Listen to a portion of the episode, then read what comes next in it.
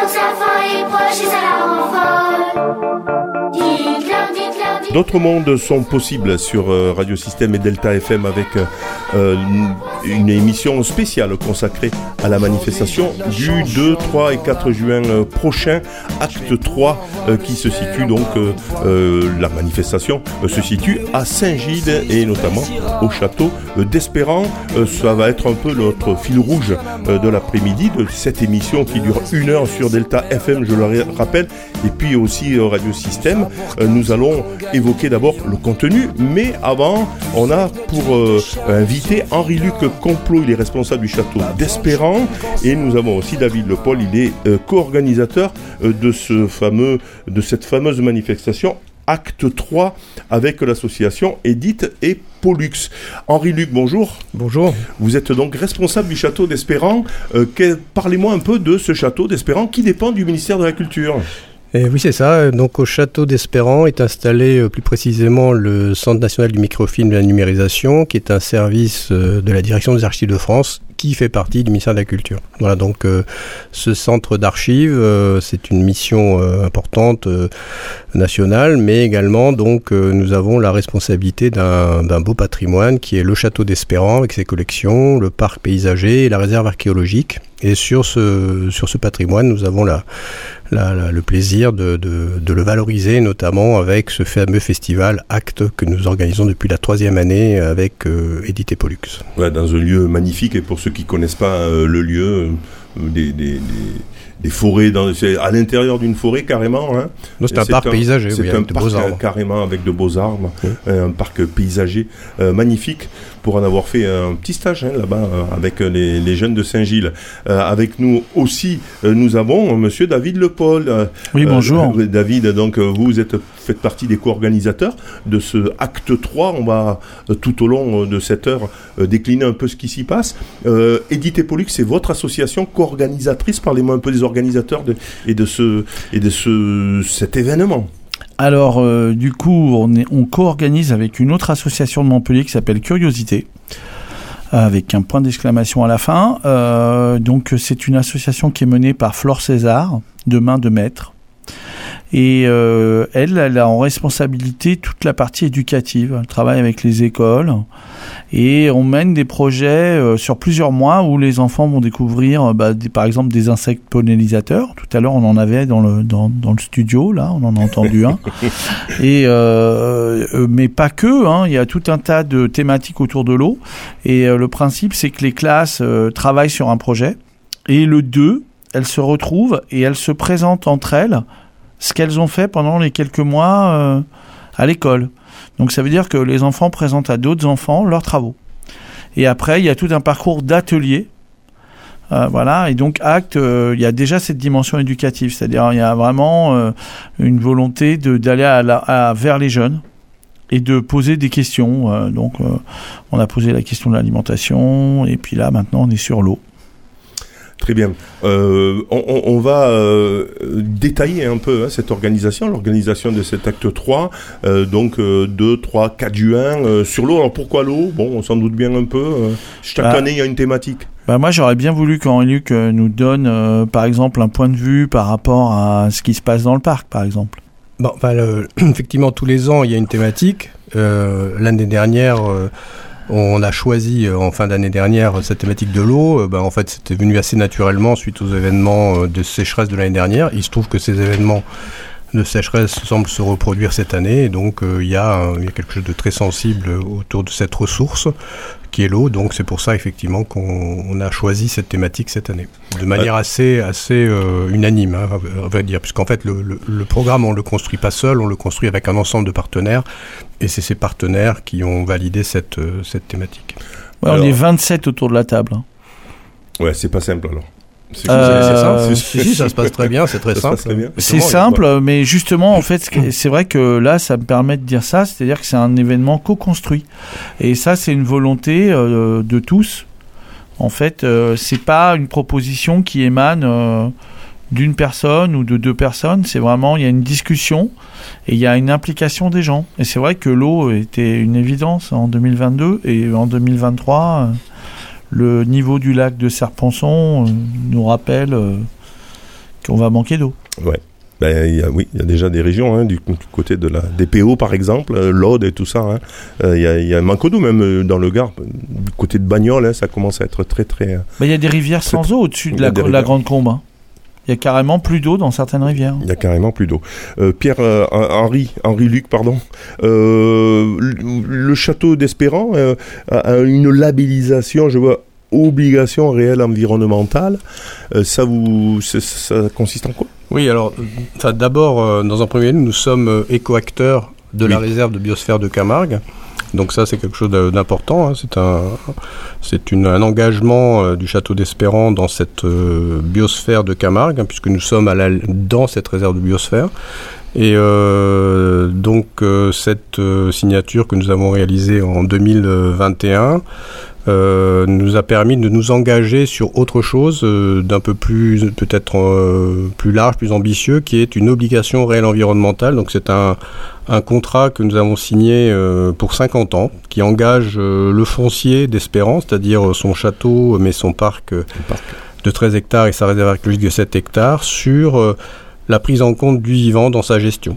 Voilà, donc euh, bon, peut-être un peu plus tard je pourrais détailler, mais en fait cette, euh, cette obligation, donc qui est signée devant le préfet, hein, euh, met autour de la table bah, le, château d'Espérant avec deux co-contractants qui est le qui sont le, centre de des espaces naturels d'Occitanie, le Seine Occitanie et la réserve, euh, le, le syndicat mixte de la Camargue, euh, de la syndicat de la Camargue Oui. pardon, euh, qui sont donc des co-contractants naturalistes qui viennent nous aider à euh, prendre en compte ce vivant dans, notre- dans la gestion de ce, de ce patrimoine.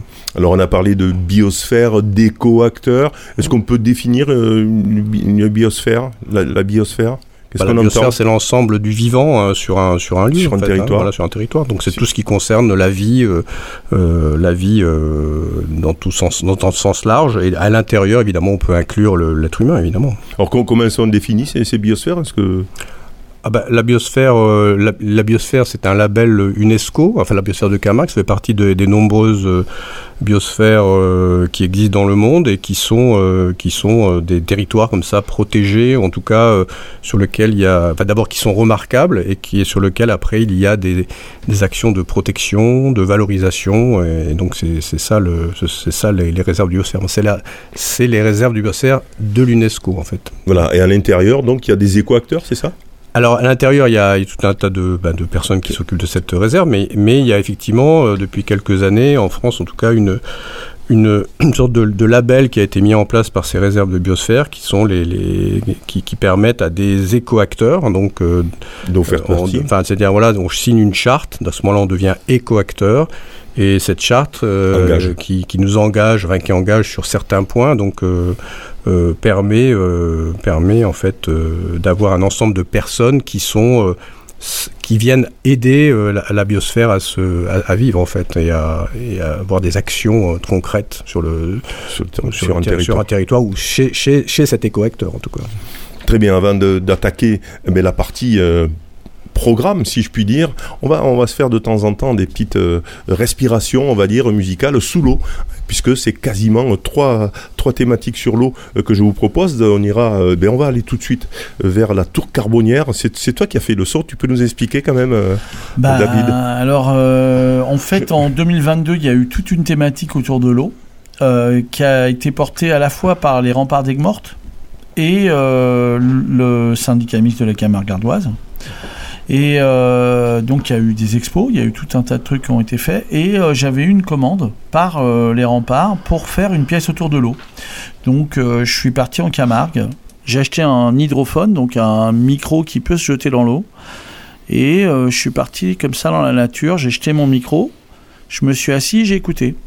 Et euh, donc euh, bah, j'ai des sons d'eau. Et alors les sons que j'ai captés, je sais pas ce qu'on va entendre, hein, parce que là je pourrais les commenter, mais c'est un peu la surprise quoi. Alors, il y a à peu près 12-13 minutes, hein, c'est ton, ton reportage Alors, qui fait à euh, peu près 12 minutes. voilà. J'en ai fait 5 minutes, tu m'as donné l'autorisation Ah Mais de- couper ta création Oh là là, musicale. Bon, c'est l'eau, bah, le- l'eau sous, sous les étangs, hein, c'est très beau. Puis après, à un moment donné, on entend robinet, etc. Ouais. Toutes les formes finalement de, de La pluie, euh, l'eau qui coule.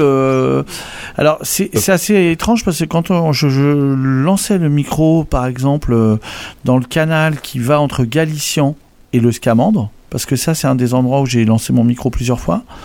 En fait, il se passait rien. Et moi, je pensais que j'allais entendre les animaux et tout. Et j'entendais que dalle. C'était février-mars. C'était plutôt février. Je me disais, mais merde, il se passe rien. Même pas un petit bruit. C'est-à-dire, tu vois, j'entendais le bruit du micro qui descendait dans l'eau. Ça faisait. Puis après, ça... Mais sous l'eau. C'était assez sourd. Quand il y avait une bagnole, j'entendais les bruits de bagnole. Et puis, en fait, je me suis rendu compte qu'il y a une espèce de martilière qui distribue l'eau dans les temps. Martelière. Martelière, pardon. Et euh, donc, quand je me mettais à côté, l'eau, en fait, elle crée une pression. Et là, ça faisait. Quand l'eau, elle sortait. Mais ça, c'était super. Allez, on se, on se l'écoute et ensuite euh, on se retrouve dans l'émission. D'autres mondes euh, sont possibles, on part de l'eau et, et entre autres aussi de Acte 3 qui aura lieu le 2, 3, 4 juin à Saint-Gilles. On va détailler le programme juste après. À l'été 2021, j'ai répondu à un appel pour Monde Nouveau. Je me suis posé la question de l'eau. Ici en Camargue, autour d'Aigues-Mortes. Un peu plus tard dans l'année, euh, vers la fin de l'année, on m'a proposé de faire une pièce sonore. Je me suis dit, je vais aller enregistrer les sons sous l'eau, dans les étangs. Dans la Camargue, il y a des étendues d'eau, de l'eau.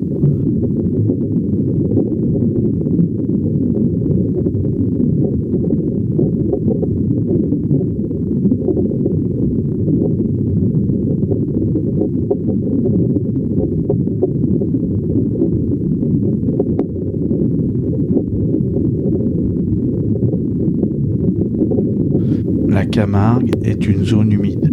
Il y a des étangs. Il y a beaucoup d'étangs. Euh, vers Galician. Et On passe le pont de Galician et on descend. Il y a une très grande ligne droite qui arrive au coin, euh, au carrefour où on peut rentrer dans le parc du Scamandre, dans ce coin-là. Voilà, alors ça peut ressembler à une rivière, mais en fait, euh, c'est des canaux et l'eau est assez profonde quand même. Et il y a souvent du vent.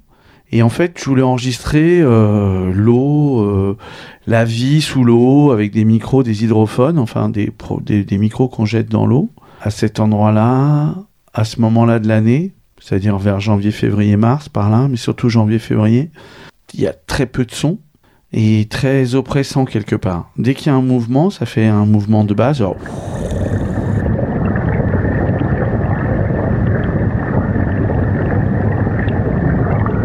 des fluides. Quand on met un coquillage sur son oreille à la plage, on entend un bruit, on se dit c'est la mer.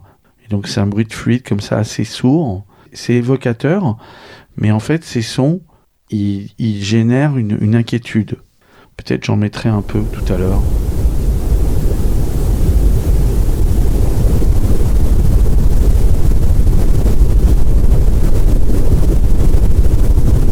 C'était pas simple parce que moi j'imaginais qu'il y aurait plein d'animaux, plein de bêtes qui allaient bouger et qu'on entendrait les poissons, peut-être des larves de libellules.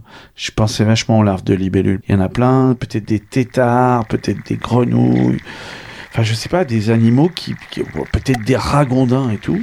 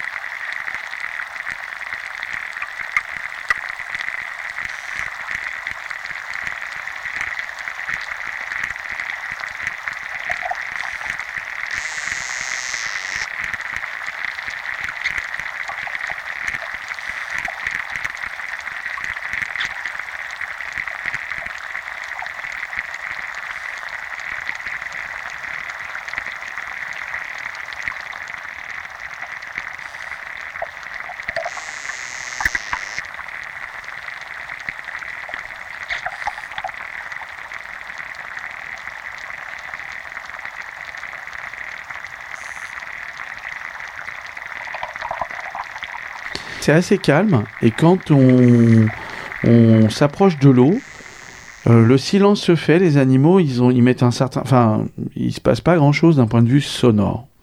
C'est que ce qui était le plus beau à l'oreille et le plus sensible, le son le plus sensible, c'était le son de la pluie. Je voulais aller enregistrer la pluie sur les étangs.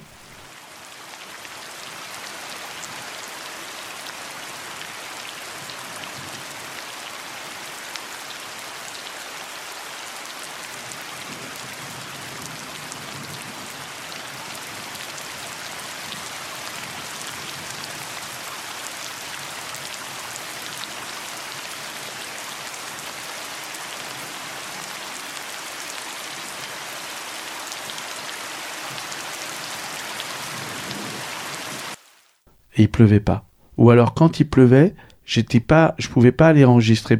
C'était furtif. Ou alors des fois on annonçait la pluie et donc à la météo disait oui demain là c'est sûr il pleut et en fait ça durait cinq minutes et il ne pleuvait pas. Et donc je me suis rendu compte qu'entre décembre, janvier, février, en fait il y avait eu très très peu de pluie, très peu de pluie. C'était très sec. J'avais pas l'eau de la pluie qui tombait sur les étangs.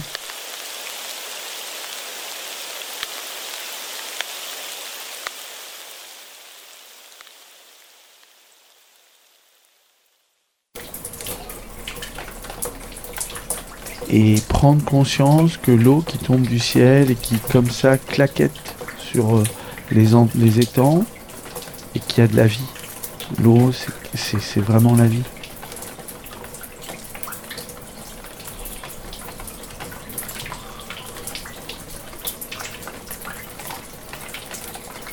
Et on le sent dans le son, le son de l'eau est un son de vie. Comme disait Jean-Claude Van Damme, dans 30 ans, il n'y en aura plus.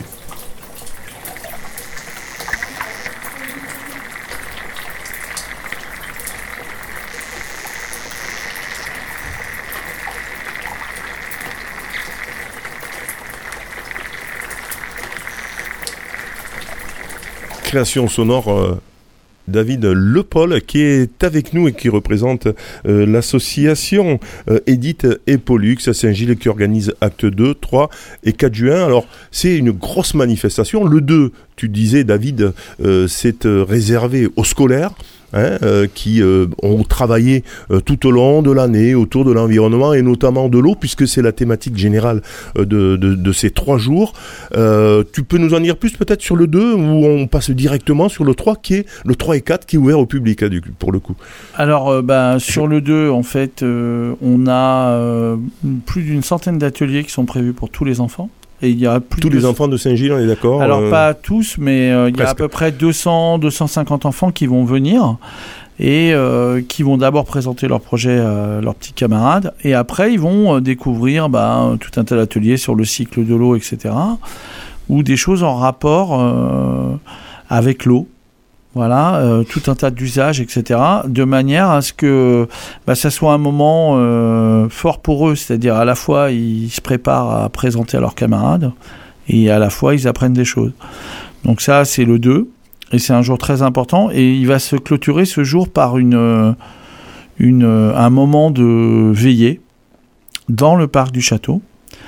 Et donc là, on a une, on a une compagnie, euh, Allegria Kryptonite, Henri Je voulais préciser, euh, préciser que cette veillée est ouverte au grand au public. C'est-à-dire que le, le 2, c'est effectivement, c'est les scolaires. Euh, là, c'est vraiment avec les écoles. Et à partir de 18h, on rentre dans l'ouverture d'actes pour le grand public avec cette, cette veillée euh, qui, dont, David va vous détailler un petit peu le, le contenu.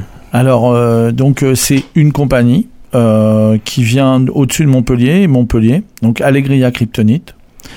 Euh, c'est un duo de femmes. Elles ont fait un travail de collecte. En particulier, elles ont été à la médiathèque euh, de Saint-Gilles et elles ont découvert, elles ont exhumé le travail d'un poète local. Donc il y aura des lectures de poésie euh, avec des gens qui ont sauvé un peu ces textes et ce travail. Et après, y c'est ouvert à tous. C'est-à-dire que, bah, par exemple, on a une Magali qui va venir raconter une histoire. Euh, il y, a quelqu'un qui va jouer un morceau de musique. Il y aura peut-être les les astrométéos franco-suisses qui viendront euh, parler des étoiles. et il y aura de la danse, il y aura donc des comédiens et donc un spectacle qui se tisse autour des propositions des habitants. Donc là, euh, je pense qu'on est déjà à plus d'une douzaine de propositions euh, des habitants, je crois, comme ça, à vue de nez.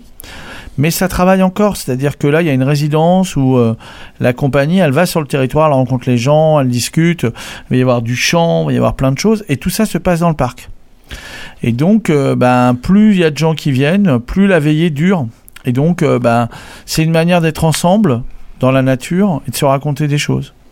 Alors ça c'est la partie euh, spectacle on va dire. Hein. Alors, il y en a une le vendredi, puis après tout au long euh, de, de, de la de- du week-end on va dire ça, il y a euh, bah, il y a différents spectacles. Je vois là, hop, juste le temps de le dimanche par exemple, le 4 juin, il y a un pas de côté, c'est la compagnie Plate Neuf. C'est qu'est-ce que c'est? C'est du Alors, du- c'est du- des textes de Sylvain Tesson. Et en fait, c'est pareil, c'était un travail de, de résidence. Alors, ça, c'est un, c'est un duo.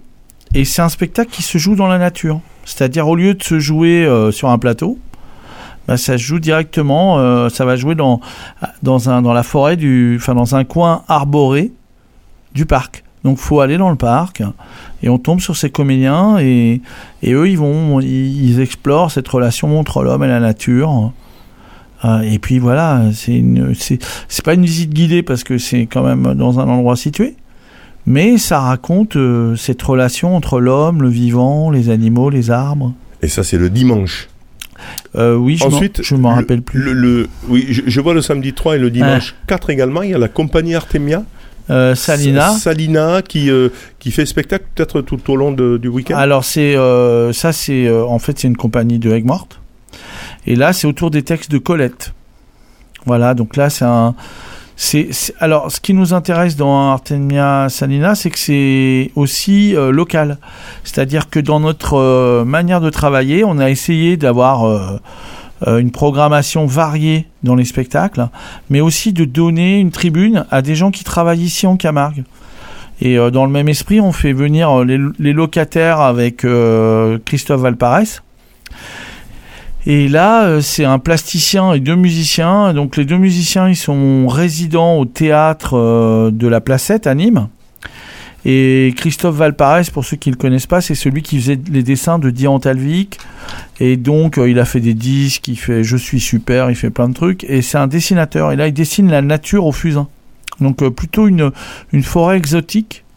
Et cette forêt exotique, elle reçoit une projection et tout est mis en son. Donc, au départ, on voit un, homme euh, qui dessine sur un mur des plantes avec un fusain. Et il y a des sons qui sont produits par deux musiciens, là, donc les locataires. Et après, il, envoie des images sur cette nature de routes, de ports, euh, d'industrie, de formes géométriques, euh, enfin voilà, de choses plus urbaines, on va dire, ou plus liées à la modernité. Donc il y a cette relation entre un dessin statique, en, un peu noir, grisâtre, et, euh, et une modernité qui est en couleur et qui défile à toute vitesse un peu. Enfin voilà, et puis tu as des sons là-dessus, des rythmes. Et ça c'est pareil, c'est c'est parce qu'avec euh, euh, l'équipe, euh, ce qu'on se dit, c'est que c'est important bah, de donner aussi une place à un écosystème artistique local. David, la partie artistique, disons théâtrale, peintre, etc.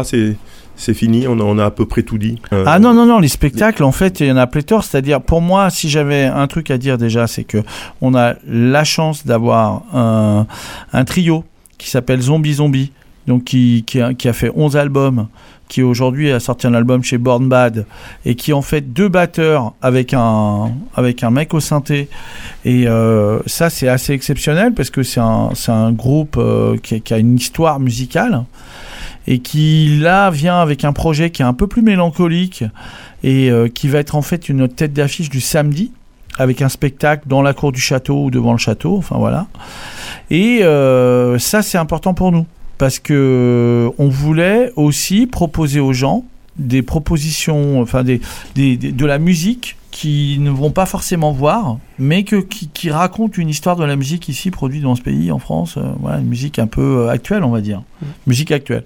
Donc là, on a Zombie Zombie. C'est quand euh, exactement? Ça, c'est samedi soir Samedi soir. à 20h30 ou 21h, je me rappelle plus l'heure exacte. Ah, Mais euh, c'est en début, c'est en début de soirée. Euh, et avant, on a euh, Rick et Gus qui font, euh, qui sont deux DJ de la Feria de Saint-Gilles. Et là, euh, bah, ça rigole pas parce que c'est Éco-acteur. euh, euh, déjà éco-acteurs. et euh, c'est, enfin voilà, c'est des DJ euh, du- de la ville. Et euh, pour nous, c'est important en fait qu'ils D'impliquer aussi Ouais, voilà. tout le monde. bah, l'é- l'écosystème en fait. C'est-à-dire quand vous allez dans la nature, vous traversez le champ dans le, au parc, bah, vous avez des insectes, il y a des abeilles, il y a des scarabées, il y a des oiseaux. Et il y a des humains, et des humains. dont deux, deux DJ. Il y a on a notre, Rick, partie. notre Rick et notre Gus. Ensuite, qu- qu'est-ce qu'on pourra voir comme spectacle? Alors après, bah là, On en Henri Luc me fait un petit signe. Henri Luc me fait un petit signe parce que je sais, je sais de qui il veut parler. Henri Luc, de qui veux-tu parler? Je sais pas, d'une violoniste. D'une violoniste. Alors, on a la chance et l'immense honneur de recevoir une violoniste russe qui s'appelle Tamara Gukasova. Euh, alors ça, c'est un peu un- une, scène avant-gardiste. Euh, alors, elle vient d'Aveyron. hein. Elle n'est pas vraiment, elle vient pas du pays de Poutine en avion. Ne vous inquiétez pas. Ça fait longtemps qu'elle est ici et elle développe un projet. Alors donc c'est euh, une virtuose du violon et en fait elle fait tout un travail sur un, violon préparé et donc elle, elle- c'est- une inspiration classique, pop classique avec des voix transformées. C'est c'est un travail euh, tr- très avant-gardiste, euh, très sensible. Qu'est-ce que tu en dirais toi, Luc? Parce que je sais que tu as écouté, je sais que ça te plaît. Oui, ça me plaît, mais tu en parles mieux que moi. mais pas du tout, mais pas du tout. Bah voilà, donc moi j'invite les gens, par exemple, euh, notre idée c'est aussi que euh, une personne qui vient, vient, peut se promener dans le parc, déjà, peut manger euh, un truc, boire de l'eau évidemment, parce qu'on va peut-être faire un bar à eau. Hein, L'idée c'est aussi qu'il y ait plein de sources euh, qui soient représentées. Donc en fait, euh, moi j'invite les gens par exemple à venir, à flâner et à venir découvrir, parce qu'en fait des spectacles, il y a aussi un théâtre d'ombre. Et donc il y a plein de propositions qui sont pas forcément très longues, ça va durer 20 minutes. Mais par exemple, le théâtre d'ombre, il est fait avec des plantes ramassées en Provence, séchées, qui sont passées devant une lumière, et ça raconte une espèce de conte local, fabriqué localement. Au château en particulier, mais aussi à Arles, enfin voilà. Donc euh, c'est important que il y ait une, euh, euh, enfin je veux dire que les, artistes locaux du coin se disent bah voilà en fait on habite là. Alors évidemment il y a des problèmes d'eau, il y a tout ça, mais on, on peut aussi présenter notre travail raconter des histoires ici aux gens parce que c'est pas que des problèmes quoi. Très bien. On va, si vous nous rejoignez, on est en train de parler de acte 3. 3. 2, 3, 4 juin euh, prochain à Saint-Gilles dans les euh, magnifiques parcs du château de l'Espérant. On va faire une, une petite pause, tiens, une, une nouvelle pause. On va aller du côté de la nappe de la Vistrinque, c'est l'eau. Hein. Et je suis allé rencontrer Sophie Ressouche qui est responsable de, de la nappe de la Vistrinque euh, souterraine. Et nous explique comment la nappe de la Vistrinque finalement est quasiment jamais à sec euh, grâce à un procédé géologique, etc. On écoute euh, donc ce petit euh, reportage que j'ai réalisé dans le cadre de euh, bah, d'une action avec les radios associatives Occitanie. On l'écoute et ensuite on se retrouve bah, pour décliner. Maintenant, on va parler un peu plus de, de tout ce qui est conférence hein, et agora, etc. Tous les débats qui sont organisés autour de l'eau dans ce fameux acte 3.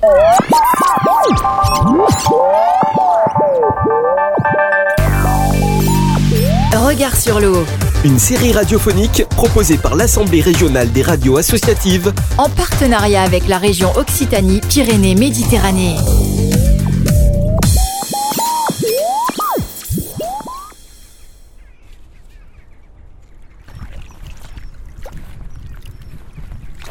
Donc là, Sophie, on est devant euh, un plan d'eau et c'est finalement euh, la nappe de la Vistrinque, ça.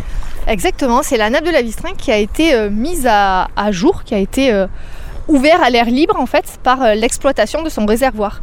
Donc son réservoir est composé de cailloux, de sable et de gravier, qui sont des matériaux nobles et qui ont vraiment une, valeur importante pour, dans le cadre de l'activité d'extraction de matériaux. Donc on a plusieurs carrières qui sont installées sur notre territoire. Cailloux, les graviers, les sables sont extraits du réservoir de la nappe et du coup l'eau envahit les excavations euh, qui sont laissées. Et donc cette eau, c'est la nappe. Donc là, ce qu'on a devant nos yeux, finalement, c'est la nappe de la Vistrinque que l'on peut voir, ce qui est quand même assez peu fréquent. Sophie Ressouche est responsable du pôle eau souterraine à l'établissement public territorial des nappes Vistre Vistrinque qui alimente en eau potable le sud du Gard. Cette nappe, on l'a vu, visible à l'œil nu, tout près de la source Perrier à Vergès, est une ressource inestimable pour ce territoire, sujet à des périodes de sécheresse intenses. La nappe de la Vistrinque, en fait, c'est une ressource essentielle pour l'alimentation en eau potable du territoire. C'est vraiment une chance inespérée d'avoir sous nos pieds, à quelques mètres, une eau qui est naturellement de bonne qualité. Et donc, elle contribue à l'alimentation en eau potable de 170 000 personnes. Elle couvre une superficie de 530 km. Elle débute dans le secteur de Bezous-les-Denons. Elle s'étend jusque dans toute la plaine, en fait, sous le Vistre, jusqu'au Vidourle, et sur tout le plateau euh, des Costières, donc jusque Saint-Gilles et Bellegarde. Alors pourquoi justement euh, est-elle euh, remarquable? Elle est remarquable parce qu'elle a la particularité d'être très proche de la surface.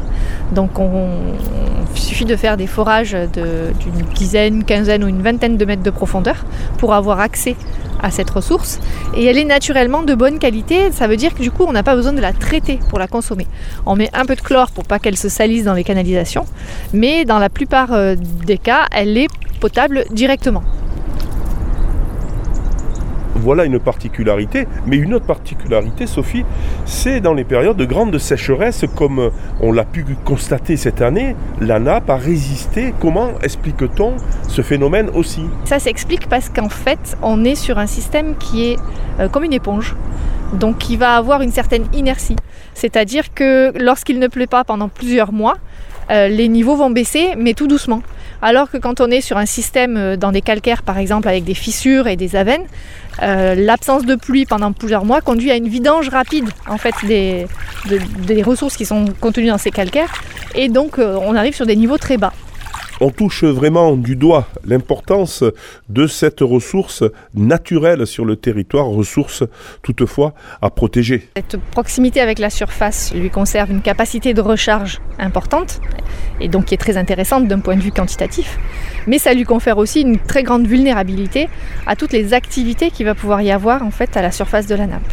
Donc que ce soit les activités agricoles, que ce soit les activités des particuliers, les activités industrielles, toutes les activités peuvent potentiellement avoir un impact sur la qualité de la nappe selon euh, la nature euh, de ces activités.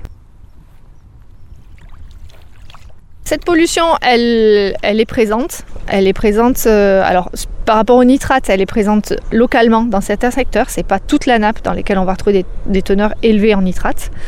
Et pour les pesticides, on a une espèce de pollution un peu de fond qu'on va retrouver un peu partout, puisque les pesticides sont utilisés vraiment sur tout type de, culture, même par les particuliers jusque, jusque récemment. Euh, donc le, PTB met en place avec différents partenaires, dont la Chambre d'agriculture, des actions en faveur du monde agricole pour essayer de faire évoluer les pratiques, essayer euh, de faire adopter, notamment dans les aires d'alimentation des captages d'eau potable, de faire adopter des pratiques plus respectueuses de la ressource en évitant d'utiliser, d'avoir recours en fait à ces produits chimiques pour, euh, pour, pour s'occuper des cultures. Aujourd'hui, on n'est pas vraiment inquiet sur la capacité de la ressource à satisfaire les usages, parce qu'on voit bien que même avec des années très sèches, comme on l'a eu cet été, comme on l'a eu aussi l'an dernier, et en fait ça fait même 4 ans qu'on a une succession d'étés extrêmement secs, et on voit que la ressource arrive à satisfaire les besoins en eau, parce qu'elle est quand même très conséquente. Donc on a, voilà, on a une ressource qui est, qui est euh, précieuse, très précieuse, et on essaie de se donner les, les moyens, d'avoir les outils de pouvoir la gérer à long terme. L'or bleu du territoire. C'est exactement ça, Ouais. l'or bleu du territoire. Cette création a été réalisée par Radiosystème dans le cadre du partenariat entre l'Assemblée régionale des radios associatives et la région Occitanie-Pyrénées-Méditerranée.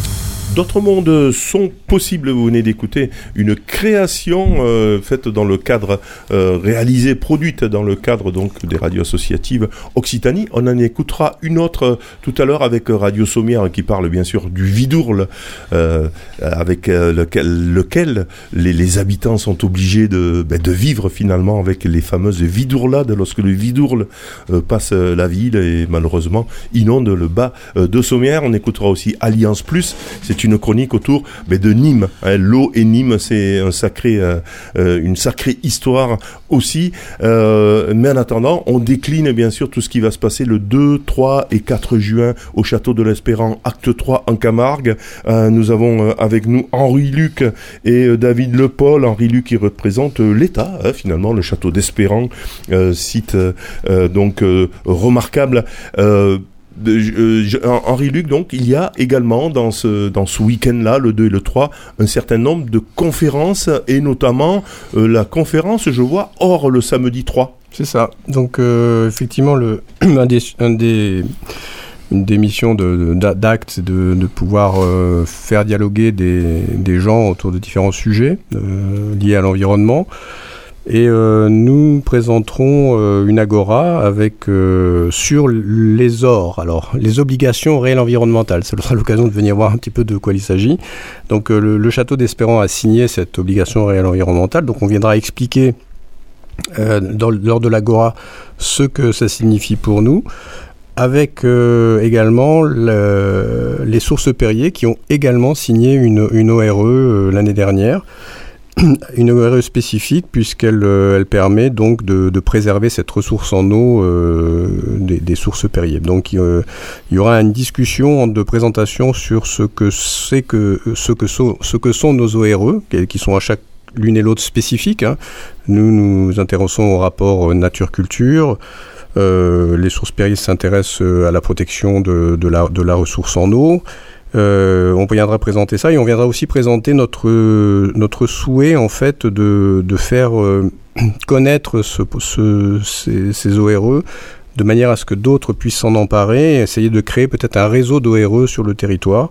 Et ça, c'est une, autre ambition donc euh, qu'on va essayer de, de, de, de, décrire pendant cette agora. Voilà. Conférence débat aussi, je vois le CP PIE, euh, Roland Roux qui sera là. Est-ce que tu peux nous en dire plus peut-être euh, Henri ou euh? Alors, en fait, le CPIE, c'est un, ça veut dire Centre permanent d'initiative pour l'environnement.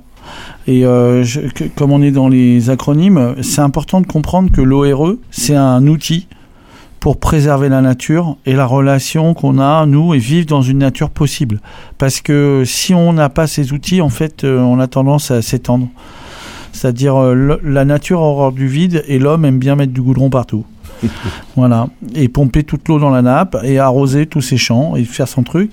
Et du coup, euh, la relation entre la nature et l'homme, elle est un peu euh, problématique. On le voit bien. Il y a des problèmes climatiques, il y a des choses qui, et donc l'ORE est un outil qui permet en fait bah, d'essayer de peut-être ralentir, préserver, réfléchir à ce qui est en train de se passer. Et donc c'est un outil.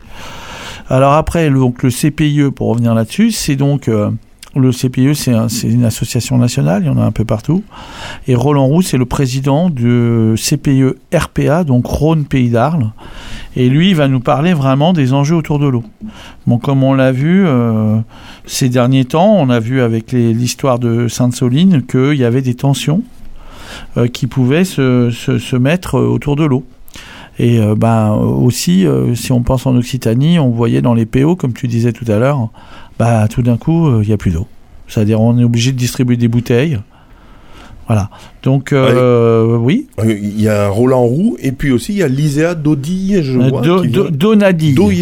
ah oui, Donadi, c'est parce qu'il y, a un petit problème de. Alors là, là, là, c'est euh, elle, elle va nous parler plutôt d'une démarche, c'est-à-dire de la démarche du CPE opérationnel. C'est-à-dire euh, Roland Roux, lui, il est, c'est un janséniste. Donc lui, il est dans le débat d'idées et euh, à un niveau de, de, consensus quand même, trouver des, des, accords entre les gens pour régler les problèmes autour de la ressource. Et euh, donc euh, l'ISEA, elle, elle va nous plutôt être dans les dispositifs qui sont mis en place pour justement euh, traiter les problématiques autour de l'eau. Euh, bah, comment on répartit la ressource et comment les gens se parlent pour éviter que ça soit bah, conflictuel en fait. C'est-à-dire le CPIE, c'est un organe qui fonctionne sur euh, la, construction de consensus entre les différents opérateurs. Alors tout ça, euh, bien sûr, c'est débat après débat hein, tout au long de la. Je vois, que c'est le samedi tous les, deux hein, entre euh, Roland Roux et Élisée Adonadi, donc c'est c'est le samedi. Avec aussi une, une autre, euh, euh, un autre débat euh, autour des méga bassines avec Léna Lazare, toujours le 3. Donc du coup, toute la journée, euh, il y a débats L'idée, c'est que on a un jour où il y a le village. Donc pour nous, le village, c'est là où les éco-acteurs se retrouvent et viennent présenter leurs actions qu'ils font en Camargue. Et pour nous, c'est intéressant que sur l'Agora, il y ait des rendez-vous et que les gens puissent venir écouter des gens qui ont quelque chose à raconter sur l'eau, avec des, des points de vue complètement différents. Voilà, euh, quand, quand les ORE vont s'exprimer, elles vont raconter quelque chose. Quand euh, Roland Roux va parler, il va parler d'un point de vue systémique sur le Grand Delta. Euh, le- Lyséa Donani elle va nous donner un point de vue technique. Il y aura aussi euh, l'exposition du syndicat mixte de la Camargue ardoise qui sera commentée sur bah, les enjeux autour de l'eau en Camargue. Voilà, et euh, bah, Léna Lazare, en fait, c'est une jeune femme qui, elle, s'est engagée dans un, dans un, dans, dans un, dans militantisme autour de la lutte contre les méga-bassines parce qu'elle habitait dans le marais Poitevin et elle a vu en fait son marais s'assécher à cause des méga-bassines. Et du coup, bah, elle est rentrée là-dedans, mais elle est très jeune, elle a 23 ou 24 Elle est- ans. Et elle est porte-parole porte-parole de Youth for Climate, de- les jeunes pour le climat. Voilà, et euh, du coup, elle, bah voilà, alors elle a été, euh, on a eu des discussions depuis Sainte-Soline avec elle, elle a été très choquée de ce qui s'est passé là-bas, mais euh, ça ne l'arrête pas dans son combat, c'est pas quelqu'un euh, euh, d'agressif, hein, c'est une jeune femme. Non, non, non. Mais par contre, elle a un discours euh, sur l'eau. Et pour nous, euh, c'est pas, euh, c'est essentiel que on ne mâche pas. la- la- on- nous, on n'a pas un propos euh, didactique. On va pas dire voilà, l'eau c'est ça. Nous, bah, tout le monde peut s'exprimer parce que la vérité, elle, elle est dans les- elle va se faire dans les têtes. Et puis, euh, c'est important que les gens comprennent tous les enjeux. Il y a plein d'enjeux à plein de niveaux différents. Et euh, c'est pas pareil quand on a 24 ans quand, que quand on est plus âgé. On n'a pas les mêmes visions des choses. Je vois que les agriculteurs seront aussi euh, invités, si je puis dire, à les contraintes de l'eau liées à l'agriculture. David? Ah bah moi j'aurais bien Ah, voulu avec une agora. cas. Ah non, bah, alors oui, alors il y a en fait il y a les les vignerons créateurs. Donc euh, c'est une cave coopérative. Ils ont une centaine de coopérateurs. Ils sont le, le siège social est à Bellegarde. Et en fait il y a un lien qui est en train de se construire avec eux. Et ils ont adhéré et ils vont venir nous parler justement de leurs contraintes en eau. Sachant que, euh, comme, toute, euh, comme tout le monde, euh, bah, les vignerons créateurs, il y a des gens qui sont en bio, des gens qui sont pas en bio. Et ils sont traversés, en fait, euh, tout le monde est traversé par ces problématiques environnementales qui arrivent. Et en fait, je pense que là, euh, c'est quelque chose qui dépasse un peu euh, bah, nos modes de vie. C'est-à-dire, ça interroge nos modes de vie. On va être obligé de faire autrement. Alors, il y a des gens qui veulent pas autre chose aussi. euh, autre chose et autrement.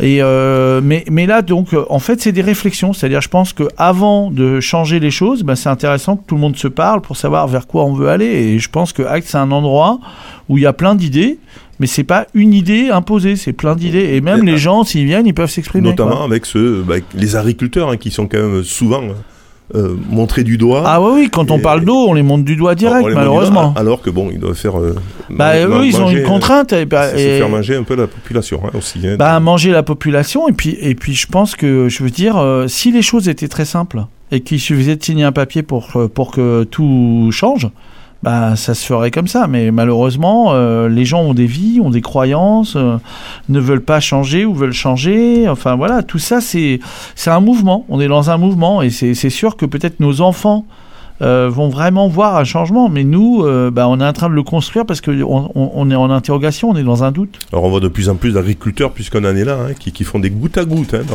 Lorsqu'ils replantent, ils font automatiquement des gouttes à gouttes.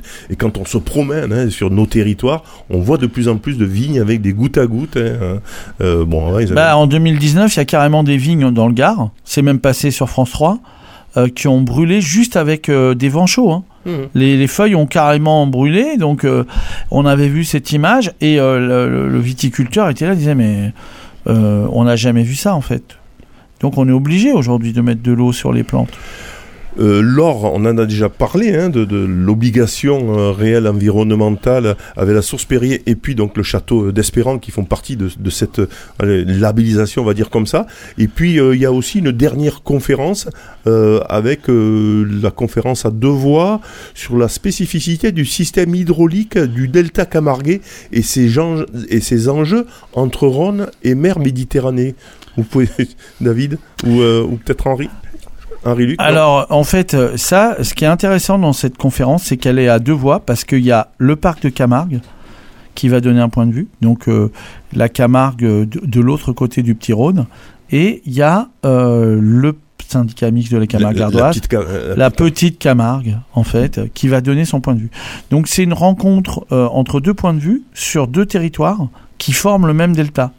Mais c'est assez particulier parce qu'en fait, tout le monde a bien compris qu'il y avait vraiment euh, une frontière avec le Petit Rhône et on n'a pas forcément les mêmes conceptions des deux côtés. Et on n'a pas les mêmes enjeux. C'est-à-dire, voilà, euh, bah, le gros du roi, c'est que du côté camarguais. Par exemple, les, les grandes zones industrielles qu'il y a à Port-Saint-Louis-du-Rhône ou juste à côté, bah, c'est de l'autre côté. c'est pas pareil. C'est pas pareil. Euh, Alors après, il y a des étangs de chaque côté du, du petit Rhône, mais la riziculture est pas développée de la même manière d'un côté et de l'autre. Enfin, je veux dire, euh, les Alors, choses y, a- sont. il y a un gros débat hein, sur les marais euh, vauverdoises, de la petite Camargue notamment, euh, le Charnier, euh, etc., qui, qui sont p- pas très loin hein, finalement de- du centre de découverte du, du. Il y a un débat sur l'eau, hein, la, la gestion de l'eau. Les chasseurs voudraient qu'il y ait beaucoup plus d'eau. Les seigneurs disent s'il y en a trop, le, le roseau pourri, on peut plus ramasser le roseau. Donc c'est tout un enjeu de, ben, entre les hommes aussi de se mettre d'accord. Et puis bien sûr, voilà, il y a le Rhône qui alimente tout ça. Et s'il y a plus d'eau dans le Rhône, eh Bah, ben, ça, c'est un des enjeux. euh, c'est c'est un des enjeux, bien évidemment. Bah, c'est-à-dire que là, pour, pour les auditeurs, euh, une information, c'est que entre le début des années 2000 et maintenant, le Rhône, il a perdu quasiment 1000 mètres cubes par seconde. Euh, on est passé à peu près à 1500 mètres cubes par seconde.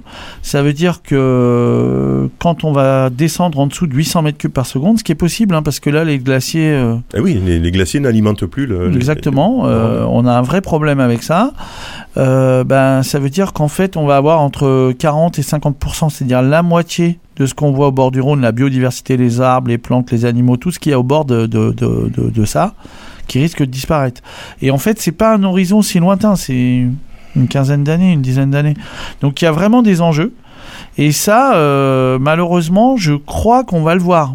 Donc là, là, on en était au débat. Est-ce que, David on a oublié euh, un débat hein? Je crois qu'on a à peu près tout passé. Euh, alors, on a oublié en fait euh, un moment qui concerne les écoacteurs. C'est-à-dire que l'agora, euh, il y a des temps forts, comme là, euh, on vient de les décrire, mais euh, il y a aussi la possibilité pour tous les écoacteurs de présenter des choses. Donc là, euh, Non, ça c'est la partie.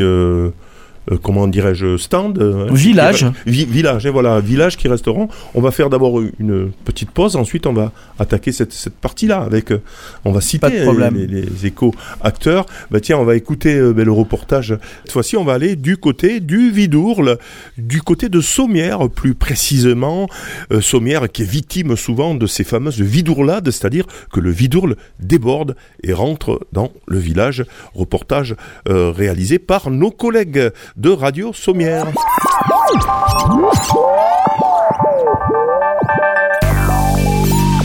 Regard sur l'eau. Une série radiophonique proposée par l'Assemblée régionale des radios associatives En partenariat avec la région Occitanie-Pyrénées-Méditerranée.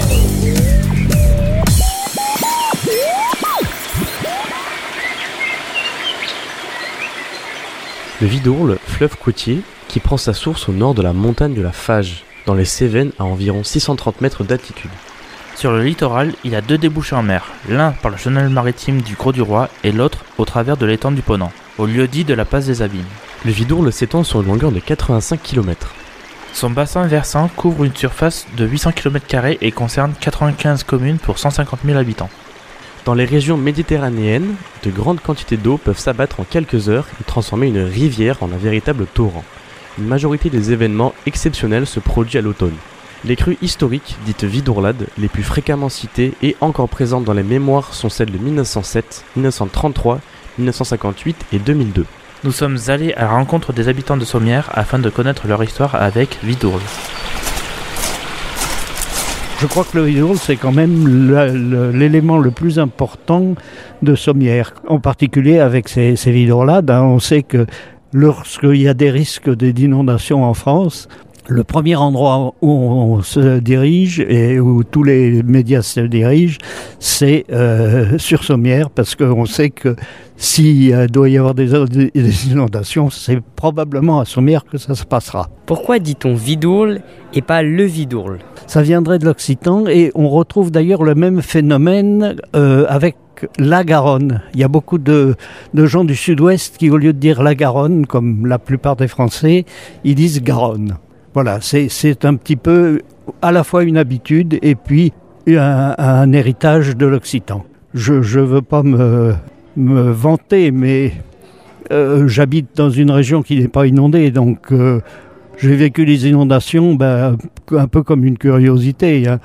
Mais je pensais surtout aux gens qui, malheureusement, eux, en ont vraiment souffert parce que qu'il y a certaines personnes qui ont, qui ont eu toute leur vie qui s'est qui qui est parti avec, le, avec le fleuve. Hein.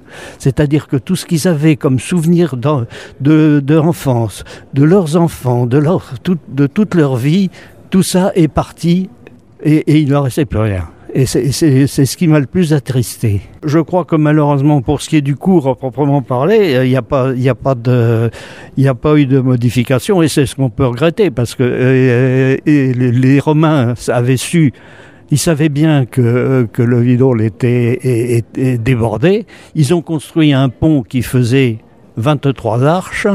Et puis on a construit finalement autour du, fleuve et même jusque dans le lit puisqu'il reste plus que 4 arches sur le pont romain. Le Vidourle, puisqu'il y a 20 ans qu'il euh, était sorti en 2002, me fait penser à une crue antérieure, en 1958. Mes parents tenaient un commerce dans la rue Général Bruyère au numéro 5. L'eau est entrée dans le magasin. Elle a soulevé le comptoir en bois qui a crevé la vitrine. Et tous les pneus qu'ils vendaient, ils vendaient des pneus, sont partis dans les flots. Et c'était cher les pneus. Mon père, désespéré, était au premier étage sur le balcon, les pieds dans l'eau, et avec un balai, il essayait de les rattraper. Voilà l'anecdote douloureuse que me rappellent les vidourlades, comme on dit ici.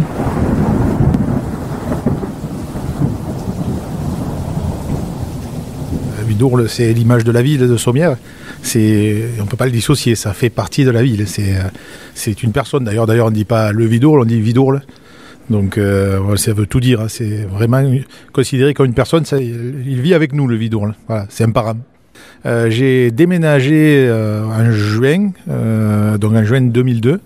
J'ai déménagé à, on va dire, une vingtaine de mètres du Vidourle. Donc la suite, elle est très simple. Septembre 2002, j'ai pris 2,50 m chez moi. 2,50 m d'eau. Voilà, donc j'ai choisi le bon moment, on va dire, pour déménager. Ah ben, le euh, il a drôlement évolué depuis des millénaires même, hein, puisqu'on a même construit dans le lit du Vidourle carrément, ce qui explique d'ailleurs pas mal d'inondations et pas mal de gros dégâts qu'il y a. On y a tout fait sur le Vidourle, on s'y est baigné, on l'a bu même, le Vidourle, on y a tout fait plus jeune. On s'y est amusé dedans, on a fait du bateau. Euh, on y a vraiment tout fait dans le Vidourle.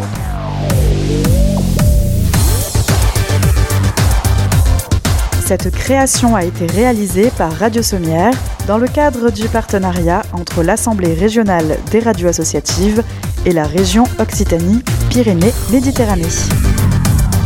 Dernière partie de l'émission D'autres mondes sont possibles. Euh, on évoque avec nos invités euh, la manifestation Acte 3 qui aura lieu à Saint-Gilles le 2, 3, 4 juin euh, prochain. Bah avec bah, beaucoup de choses, hein, entre les spectacles, entre les différentes conférences, les agoras. il y a aussi un village écoacteur.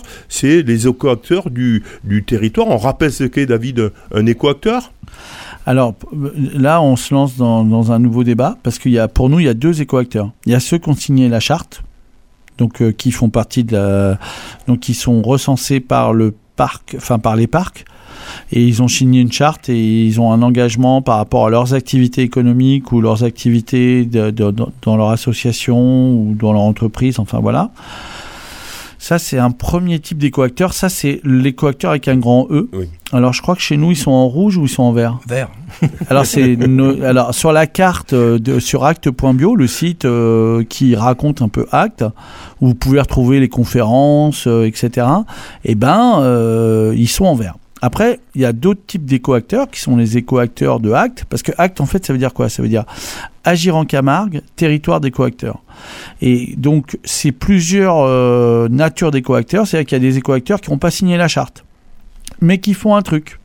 Donc, euh, par exemple, euh, ben, typiquement, on a Monsieur Lamy et toute l'association Saint-Gilles-Villefleury qui fait un travail sur la végétal- végétalisation, qui échange des plantes, euh, qui amène des boutures, euh, qui qui donne... sont, qui sont pas forcément éco-acteurs. Ils n'ont pas signé la charte. Ils n'ont pas signé la charte, mais c'est en fait euh, des gens qui font vraiment vivre euh, bah, quelque chose de l'ordre de la végétalisation dans la ville. Et lui, par exemple, bah, il va dans le village et il va apprendre aux gens à chercher l'eau avec des baguettes de sourcier. Il va leur montrer.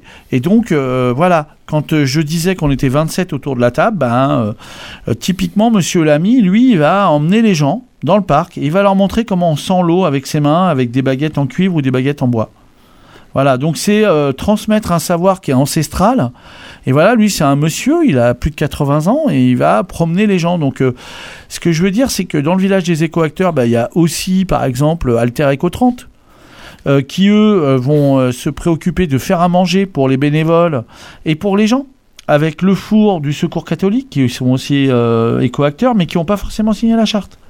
Voilà, il y a, y a le père Casse-Croûte de Beauvert, parce que, voilà, donc Olivier. Lui- Olivier. Voilà, donc Olivier, lui, euh, bah, il va faire à manger aussi. Et il s'est mis en cheville avec euh, une cuisinière de Arles qui s'appelle Marine Bu, qui, elle, euh, fait un travail sur la cuisine végétale et voire aussi avec des fleurs.